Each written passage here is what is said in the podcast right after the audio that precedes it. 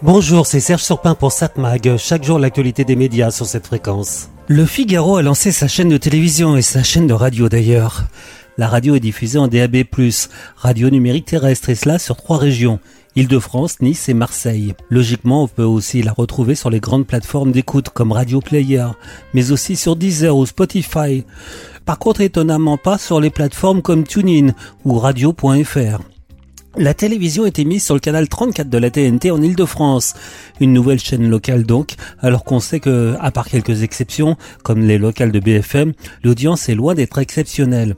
Logiquement, comme presque toutes les chaînes de télévision locales, on peut trouver la chaîne de télévision Figaro TV un peu partout sur les box des opérateurs internet. Cela dit, pas évident de trouver la chaîne sur les box, relayée en fin fond de la liste des chaînes au-delà des canaux 100, 200, 300 et même encore plus loin. La chaîne est aussi présente sur le site du Figaro. Euh, là, il faut bien chercher car elle n'est pas vraiment mise en évidence. Bon, ça peut peut-être changer. Du côté de la radio, ça va. On la trouve plus facilement sur le site du Figaro. Figaro qui s'est associé à Secom, une société experte dans l'édition et la distribution de programmes audiovisuels, dont le Figaro détient aujourd'hui 38,5% du capital. Secom, c'est un éditeur de chaînes comme Télémélodie ou Mélodie Radio, Myzen TV ou encore Muséum TV mais Secom est aussi le co-éditeur de BFM Grand Lille et BFM Littoral. À première vue, il paraît étonnant que Secom puisse travailler en même temps avec BFM et le Figaro, puisqu'on aurait tendance à penser que sur le papier, les deux projets pourraient être en concurrence. Et pourtant non, le Figaro Télé ne fait pas d'informations en continu, pas de journaux télévisés. Le problème est donc résolu, pas de concurrence frontale. Le but donc du Figaro est de ne surtout pas faire une chaîne d'information, ni une chaîne généraliste, ni une chaîne d'affrontement. Hein, euh, suivez le regard. Justement, le contenu de la radio et de la télévision, qui sont très proches, sont sans surprise. Ils reprennent déjà des contenus connus par ceux qui suivent l'activité du journal. Depuis 2017, Le Figaro propose en ligne un certain nombre de programmes en podcast. Et la radio et la télévision ne font que reprendre ces productions déjà existantes, en musclant la programmation. Donc si j'ai bien compris, le Figaro fait l'inverse de ce qui se fait généralement. En temps normal, les chaînes de télévision mettent en ligne des programmes en replay en vidéo à la demande. Euh, là, c'est l'inverse. On crée une chaîne à partir de podcasts et de programmes en ligne. Ce que fait le Figaro est donc étonnant, faire de la radio ou de la télévision. Oui, le groupe en a les moyens, ils ont des journaux bien suivis, leurs sites et applis font partie de ceux qui sont les plus consultés en France, mais alors qu'au départ, dans les années 80, les grands journaux avaient pensé faire de la radio ou de la télévision, ça n'a jamais été vraiment une réussite. Ça a terminé par des émissions coproduites, très souvent avec des chaînes d'information. Aujourd'hui, les rares groupes de presse qui se sentent impliqués dans l'audio et la vidéo font plus de la radio, plutôt musicale d'ailleurs, pas vraiment basée sur l'information. Avec le Figaro, on a un modèle qui semble inédit. À noter que la chaîne du Figaro sur YouTube, qui reprend les mêmes programmes, a 519 000 abonnés. C'est beaucoup et pas beaucoup. Et les vidéos sont vues en moyenne par quelques milliers d'internautes. Seuls 4 dépassent les 10 000 vues. Bon, que penser de cette initiative du Figaro? Pourquoi pas? Les journalistes du Figaro peuvent vouloir se faire plaisir, mais est-ce rentable? Est-ce l'avenir? C'est à voir. 7 Mag, l'actu des médias. Bon, à voir la télévision ce soir vers 21h sur la TNT, sur TF1, Colanta. Télé-réalité évidemment. France 2, un magazine découverte. Thomas Pesquet, Objectif France. De très nombreuses photos prises par Thomas Pesquet lors de ses missions sur l'ISS dévoilent l'extraordinaire diversité et beauté de la France.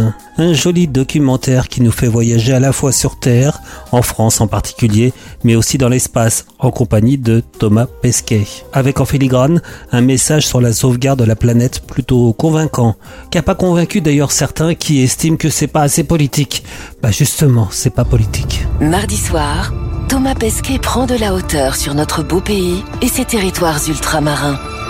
On peut vraiment regarder d'un côté à l'autre de la Terre, on peut voir tout ce qui s'y passe et tout de suite ça matérialise. En 20 ans, même pas 15 ans, on voit que les falaises reculent et la tendance elle va continuer. De la canopée guyanaise aux gouffres alpins, une véritable odyssée pour nous faire redescendre sur Terre. Il y a des endroits, ils retrouvent de la glace qui a jusqu'à jusqu'à 10 000 ans quoi. Ah ouais, au cœur du glacier. Ouais, c'est les réservoirs de la planète en, eau potable. Hein. On a l'impression que la Terre, elle est dans une bulle, et puis au-delà de la bulle, il n'y a rien du tout. Et toute la vie qu'on connaît, elle est là-dedans. Thomas Pesquet, Objectif France. Inédit mardi soir à 21h10 sur France 2. Donc ce soir sur France 2, Thomas Pesquet, Objectif France. France 3, une série humoristique, La Doc et le Veto. C'est avec Michel Simès et Dunia Coessence. Des éleveurs s'inquiètent des agissements des vautours qui, d'après eux, s'en prennent aux bêtes en bonne santé. Certains charognards sont alors empoisonnés.